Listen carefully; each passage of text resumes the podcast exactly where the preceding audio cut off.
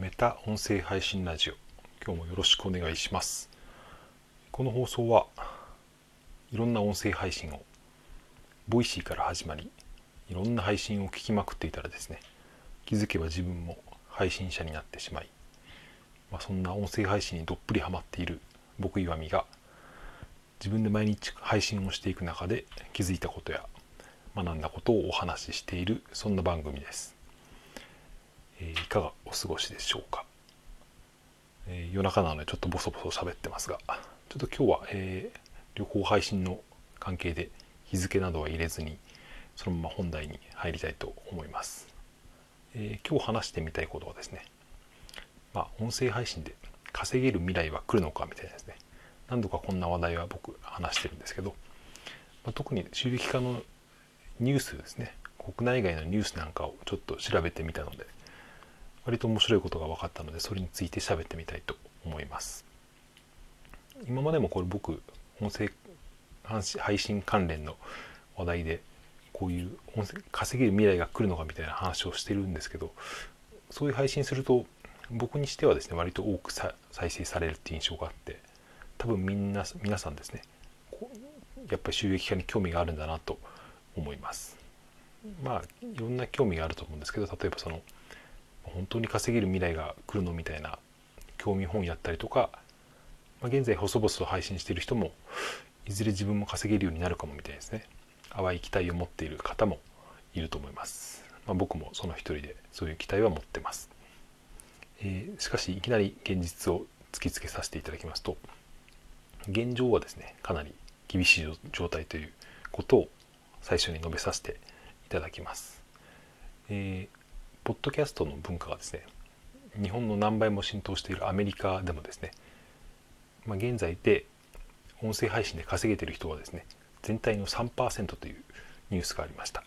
多分人口でいうとですね日本の、うん、ポッドキャスト人口でいうと、まあ、パーセントだけでも日本のですね、まあ、多分相当5倍以上いると思うんですけど、まあ、そんな成熟したアメリカでも現状はそのほとんど3%しかいないと、まあ、その中の3%っていうのは本当に何億円も一人で稼いでる人もいるような状態ですけどまあそれ以外のですね97%は稼げていないというニュースを見ました、えー、今後もちょっとこのニュースをちょこちょこ引用しますけど、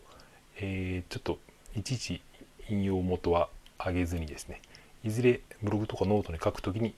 まとめていきたいと思います。えー、それでですねこれもちょっとあんまり、え、1年以上前のニュースなんですけどアメリカのですねポッドキャストのアプリでルミナリーというですねスタートアップの企業が作ったアプリがあるらしくてこれはですね、えー、まあ記事の内容とかちょっと読んじゃいますけど限定の広告なしのコンテンツが、えー、1000時間以上サブスクライバーに提供される。サブスクリプションの費用は月額7.99ドル約880円。ワンダリーやザ・リンガーといったポッドキャストネットワークからの新番組がコンテンツに含まれる。ポッドキャストは自分の好きなコンテンツを難しいのが問題だがそれを解決するために上記のコンテンツに加えて広告付きの番組を混ぜておすすめを推奨してくれるアプリとなるって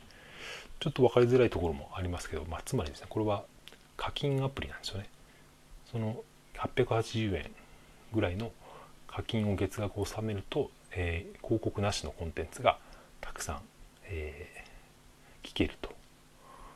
まあ、これをですね、うん、僕一まあ、皆さんも思ったと思うんですけど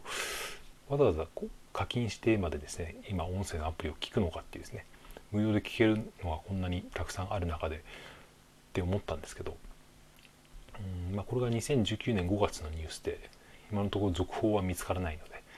やっぱりアプリの課金制っていうのは難しいのかなとは、えー、現状では思いました。とはいえですね、音声市場が今後も伸びるっていうのはほぼうんどの国でも間違いないと言われています。えー、例えばですね、その Spotify ってありますね。音楽のサブスクリプション。ちょっと言いづらいですけど、サブスクリプションの Spotify。えー、これも多分1、2年ぐらい前から、ポッドキャストを強化しているっていうニュースがあって、その投資として500億円もの投資をしていろんなポッドキャストの、えー強化に当てているっていうアンカーっていうですね、えー、ポッドキャストのアプリがあるんですけどそれも Spotify が買収してるんですよね、まあ、そんな費用も含めて500億円も使ってやっているっていう。えー、とそれでですね Spotify の場合は自社のサービスがもともとその音楽のサブスサブスクリプションですね。ちょっと言いづらいですけど。日本だと多分970円だからそのぐらいで、えー、聞き放題音楽が、うん、になる。その広告がなくなる。無料だと広告が入るっていうモデルだと思うんですけど。まあでもそれがですね、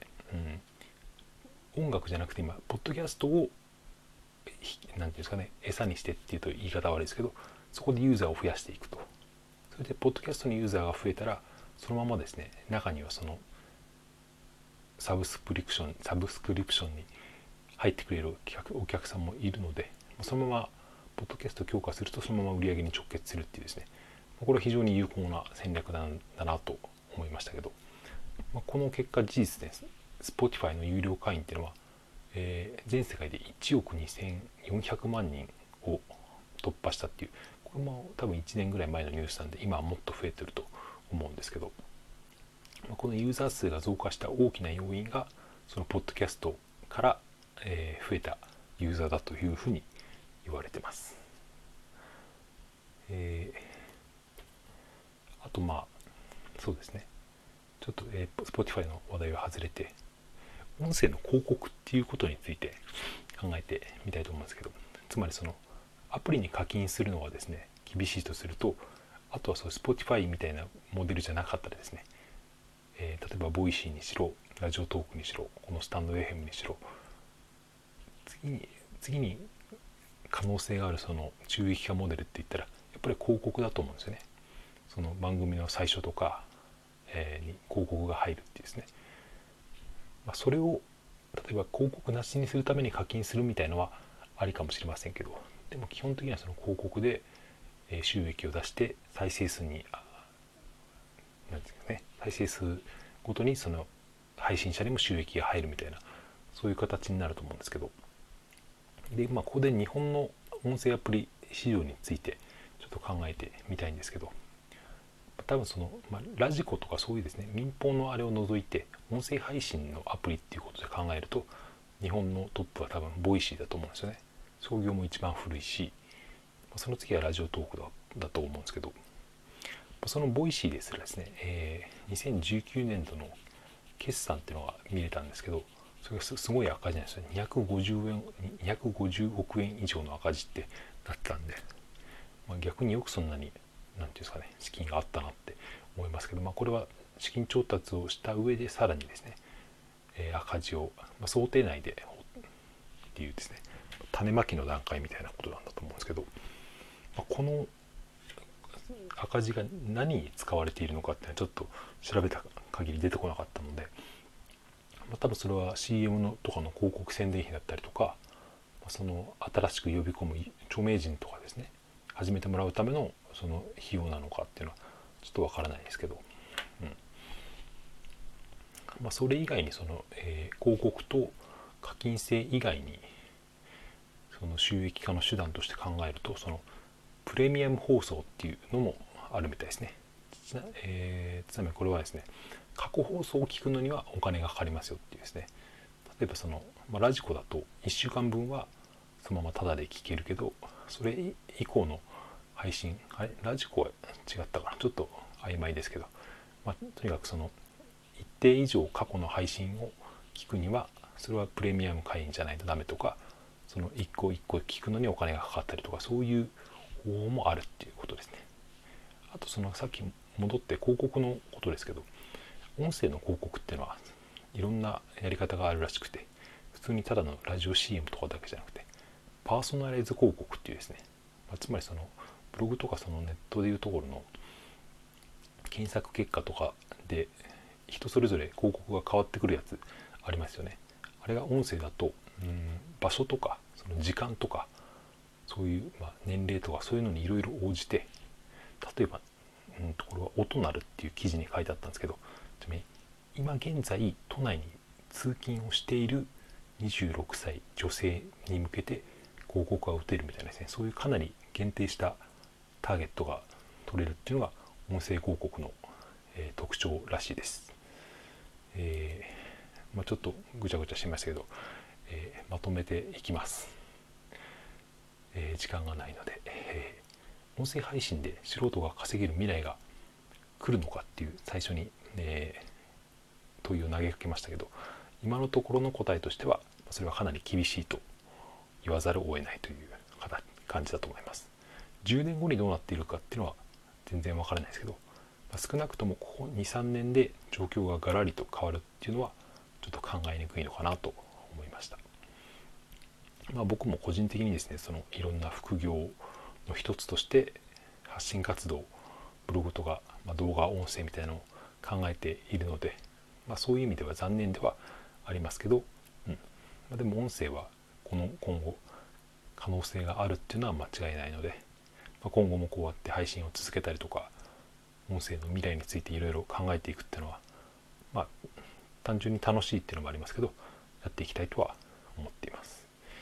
えー、ま、最後にちょっと個人的な予測としてですね、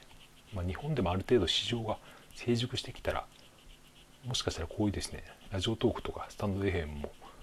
大手の企業に買収されるっていう未来もあるかもしれませんよね。そうなって結果は各プラットフォームが統一されたりとかそういう例えばその今ラジオトークもスタンド FM も音声の音声データのアップロードっていうのはできないんですけどそれが可能になったりとかそんな未来もあるかもしれません。一見好ましい未来にも見えますけど、まあ、それはそれでいろんな問題も発生するのかなと思いました。はいちょっと長くなりましたがこんな感じで終わりにしたいと思います。聞いていただいてありがとうございました。さようなら。